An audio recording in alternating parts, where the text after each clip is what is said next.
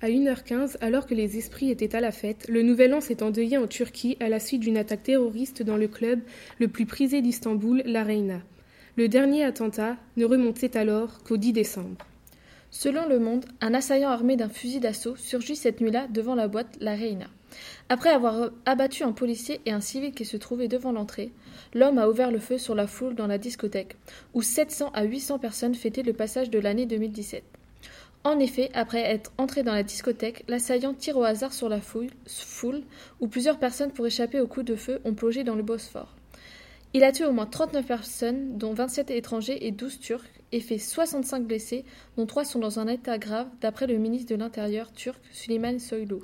Pourtant, des mesures de sécurité avaient été prises récemment, selon le propriétaire du Reina, Mehmet Kokarslan, cité par Ouest France lundi 2 janvier. Suite à cette attaque, les autorités ont interdit la diffusion d'images sur les réseaux sociaux, comme elles le font généralement après les attentats. L'attaque s'est déroulée d'une façon sauvage et impitoyable. Le djihadiste a mitraillé des personnes qui étaient simplement venues célébrer le Nouvel An, a déploré le gouverneur de la ville, Vachip Saïn. Quand j'avançais, des gens piétinaient d'autres gens, déclarait Sefa Boidas, footballeur professionnel, présent au moment du drame et décrivant la panique qui s'est emparée de la foule, d'après les propos recueillis par le quotidien Le Figaro.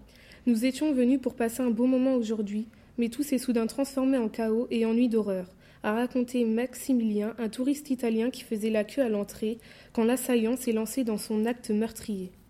Lundi, dans la mi-journée, 36 heures après le drame, l'État islamique a revendiqué cette attaque. Selon Libération, l'État islamique avait déjà revendiqué des assassinats en Turquie, mais jamais d'attentat.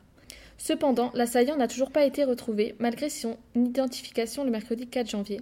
En effet, le suspect a été identifié comme Lakema Shrapov, un jeune homme de 28 ans originaire du Kyrgyzstan.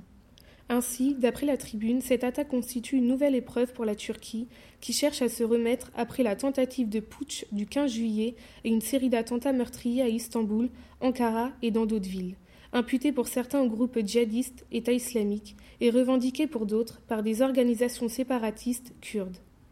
Dimanche, la France, touchée à plusieurs reprises par des attentats, a fait savoir par un communiqué de l'Élysée qu'elle exprimait sa solidarité avec la Turquie dans cette épreuve et poursuivra impitoyablement la lutte contre ce fléau avec ses alliés. C'était Lucie et Mélanie pour Web.